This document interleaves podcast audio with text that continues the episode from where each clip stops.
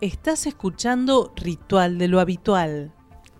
Yo decía que qué lindo escuchar a Mercedes Sosa y este tema de Juana Zurduy. Es lindo. Para este encender tema, ¿no? un poco los, los ánimos combativos. Así es, así es. Eh, alta lucha la que están dando los jujeños allá en el norte eh, y sigue abierto el conflicto, sigue la lucha por suerte. Les recomiendo que escuchen el, el reportaje que le hicieron en Zona Género, otro de los programas de eh, Radio Viral, eh, que le hicieron a, Miriam Morales, este, que fue una de las afectadas por los atentados que hubo en, este, en la quema de automóviles en un, un operativo que hicieron para que apareciera que todos los manifestantes y los que estaban en la gran protesta eh, docente y de la lucha del pueblo jujeño contra la reforma judicial fuera de ese sector. Esa. Ese ataque a la legislatura fue un operativo montado y entre ellos la quema de, este, de los autos, especialmente el de ella y el que era que es secretaria de la CTA de, por el- los derechos de la mujer y además este, de su compañero. Bien, eh, vamos a entrar en tema ya uno de los últimos, que es este, eh, estamos haciendo en el programa un seguimiento de un juicio que tiene que ver con un, nuevo tramo, porque los juicios se hacen por di- distintos tramos, de la misma causa de cuatrerismo Puente 12. Eh, para eso le agradecemos la presencia Eduardo Cadener, que está siguiendo eh, el, juicio, está siguiendo lo- los avatares con una serie de dificultades porque este, el tribunal había decidido eh, la no presencialidad de, este, en el mismo, eh, restricciones a los testigos, este, que somos muchos.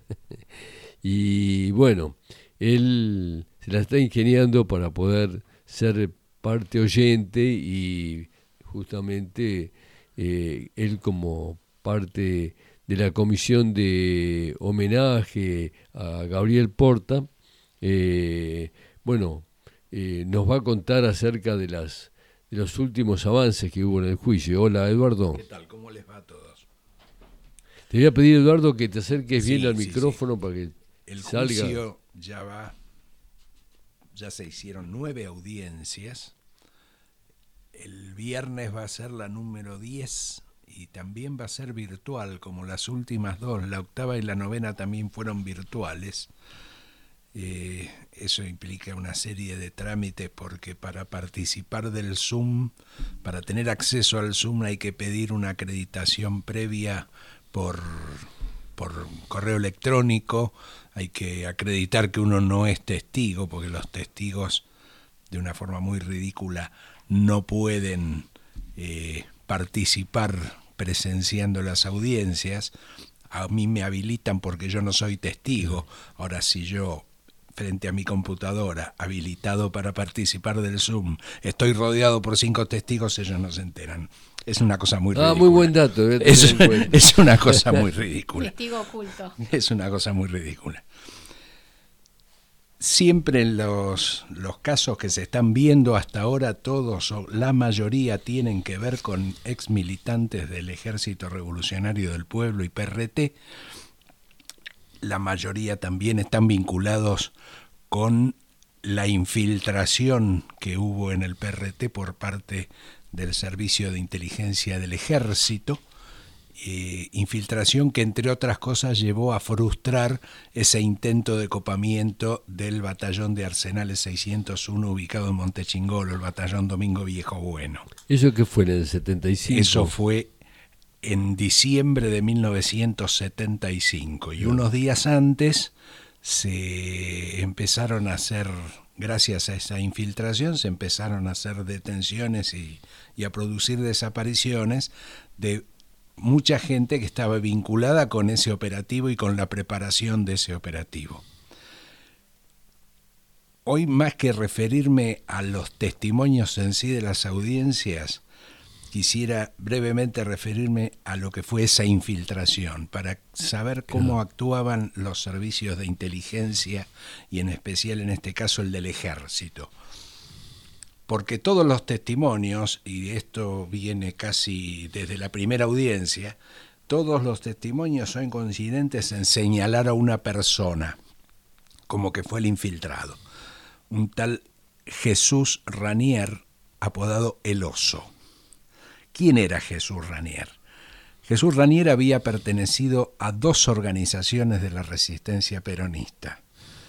Eh, un comando de la resistencia que había estado dirigido por el general retirado Iñiguez, que entre otras cosas había sido jefe de la Policía Federal eh, en el último gobierno de Perón, entre el 73 y el 74 fue jefe de la policía, y también este hombre Ranier perteneció a las Fuerzas Armadas Peronistas. Cuando murió Perón, las Fuerzas Armadas Peronistas casi que se empezaron ya, estaban ya en disolución. Y muchos de sus miembros eh, decidieron pasarse al Ejército Revolucionario del Pueblo. Entre los que tenían posibilidades de pasar estaba este oso Ranier, pero él se consideraba un peronista tradicional y no le simpatizaba la idea de ir a, participar de una organización que se decía marxista. Entonces lo fue a ver a su antiguo jefe del comando de la resistencia, que era Iñiguez, diciéndole que él no se iba a pasar al PRT. Iñiguez le dijo, no sería mala idea que te pasaras al PRT, pero primero tenés que hablar con una persona que yo te voy a presentar. Y efectivamente así fue. Y esa persona era un hombre de la inteligencia del ejército, Carlos Antonio Españadero, alias Mayor Peirano. Y después de, charlar con Peirano, con Españadero en realidad, eh, Ranier decidió que iba a ingresar al PRT, pero como infiltrado del Servicio de Inteligencia del Ejército con esa infiltración, eh, Ranier no era un hombre de, de muchas luces intelectuales. Eso en muchos documentos que se pueden encontrar por internet está bastante confirmado. Pero era un hombre que tenía otras habilidades. Eh, era muy buen chofer y por lo tanto se dedicó o lo asignaron a tareas de logística, de transporte, eh, transportaba personas, transportaba equipos y armamentos. Eh, por eso pudo conocer a lo largo de toda su actuación, que empezó alrededor de 1974, pudo conocer a muchas personas militantes de, importancia del PRTERP, muchas casas operativas, eh, muchos depósitos de equipos y de armas, eh, y toda esa información se le iba pasando a Españadero. Y Españadero era el que tejía con todo eso un entramado de acciones para desbaratar las operaciones que planificaba el Ejército Revolucionario del Pueblo. Eh, como chofer él pertenecía a la parte de logística y la parte del ERP más infiltrada fue logística y, y la parte de planificación. Después del operativo de Montechingolo fallido, porque el operativo de Montechingolo, le recordamos a, a la audiencia que se desarrolló, como bien dijo Eduardo, diciembre del 75, eh, dio toda la impresión de que eh, ya las fuerzas de, de represivas, las fuerzas de seguridad, ya sabían de eso. Fue un, operativo muy discutido también en su momento porque eran, eran tiempos de, todavía del gobierno de Isabel Perón y que eh, decidieron ese ataque y que cuando fueron ya eh, ya estaba todo preparado desde el punto de vista de la represión. No, fue, como se pensó en su momento, un, acto sorpresa. No, para nada. Es más, los montoneros se habían enterado de la infiltración. Se habían enterado de la infiltración y se lo quisieron comunicar al ejército revolucionario del pueblo. Para eso se concertó una cita callejera entre un enviado de los montoneros, que era el que iba a transmitir un mensajito en donde se le daban al, al PRT las claves de la infiltración, y el PRT tenía que mandar a otra persona que era la que iba a recibir el mensaje. El no me diga que fue el oso. El PRT mandó al oso Ranier. Uh. El oso Ranier, por supuesto, que no pasó el mensaje, no lo transmitió. El PRT siguió adelante con el operativo que intentaron llevarlo a cabo el 23 de diciembre del 75, los estaban esperando, fue una masacre más allá de si es correcto el operativo, más allá de la evaluación de, ese tipo de, acción política. ¿no? Después de eso el PRT inmediatamente empezó a pensar, acá nos han infiltrado, a ver quién puede ser, y como la actividad de ellos estaba absolutamente tabicada en compartimentos, en células, etcétera, y nadie generalmente sabía nada de lo que hacían en, otro organismo del PRT, empezaron a atar cabos a ver quién era el que de todas las operaciones que habían sido infiltradas y que se habían frustrado, quién era el que estaba más o menos en contacto con todas ellas, cuál era el factor común. Y el factor común terminó siendo el oso Ranier.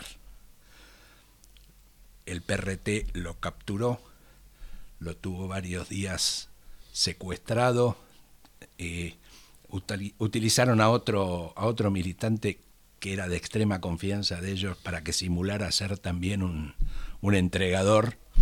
Eh, y a partir de eso, los Ranier terminó confesando lo que había hecho, había entregado a más de 120 militantes del PRT. Terminó firmando una confesión y eh, le preguntaron si quería morir con un balazo o con una inyección de veneno y eligió el veneno. Fue ejecutado a través de dos inyecciones letales y su cadáver fue dejado en un lugar del barrio de Flores con una especie de epitafio que decía soy Jesús Ranier, traidor del ejército revolucionario del pueblo y, de la revolución y entregador de mis compañeros. ¿Qué edad tenía Ranier? Pues Ranier tenía 30 años aproximadamente. Y como la mayoría, de ahí para abajo eran la edad de los militantes políticos de aquella época. Españadero, en, si querés en otra oportunidad, creo que el tiempo ya está acortándose, pero si en otra oportunidad podemos hablar también de Españadero, del cual tengo también bastantes datos. Todavía está vivo Españadero, tiene más de 90 años. ¿En dónde vive? No, eh, lo único que se sabe por lo que yo pude recabar en internet es que vivía en algún momento en Avellaneda. Eh, hoy no sé, está con prisión, estaba con prisión domiciliaria de, acuerdo a la edad, tiene muchas condenas, no tiene una sola, tiene varias condenas firmes. Ya, ya hablaremos de él con detenimiento porque es un caso interesante también el españadero. Una última pregunta. Eh, en este momento se siguen haciendo quincenalmente entonces las... Las audiencias se hacen, no es una frecuencia quincenal estable, es una, una frecuencia muy variable. Eh, hubo una audiencia el viernes de la semana pasada y también hubo otra el lunes. Y va a haber una pasado mañana, o sea, el viernes próximo.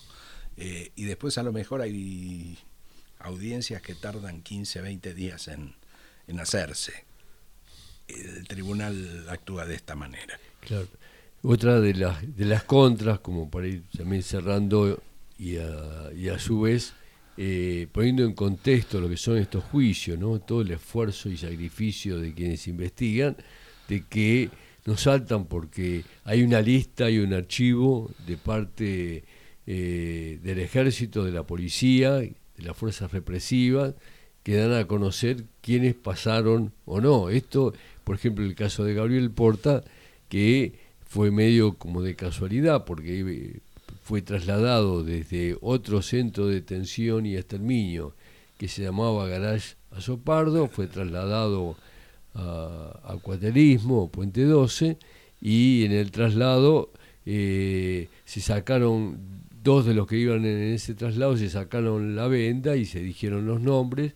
Uno sobrevivió, eh, es eh, víctima y a su vez testigo de todo lo que pasó, y él fue el que dio a conocer que la otra persona con la cual se reconoció en ese traslado era Gabriel Porta. Y esto surgió de los testimonios del anterior tramo del juicio, Así que es reciente todo este conocimiento. Así se va construyendo como casi arqueológicamente, ¿no? Este, con piecitas que se van este, con un rompecabezas. Así es, sí. Este es el tercer tramo del juicio de Puente 12.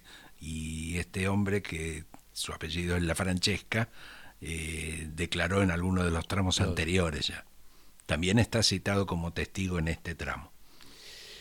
Bueno, Gabriel, te agradecemos mucho todo este aporte, además porque eh, nos va mostrando el contexto de, que se vivía en aquella época y una reivindicación también eh, a través de los juicios a, quienes luchaban por un mundo mejor, por cambiar la sociedad, por mejorar la situación, eh, independientemente de que uno pueda coincidir o no, había varios grupos políticos. Uno de ellos era el PCR, que había asumido la postura de, lucha contra el golpe de, Estado que se estaba por venir, cuando suceden algunos de los hechos acá relatados, este, y eh, bueno, eh, ¿qué más decir ante lo impactante de este relato y de estas traiciones que tanto daño causaron, ¿no?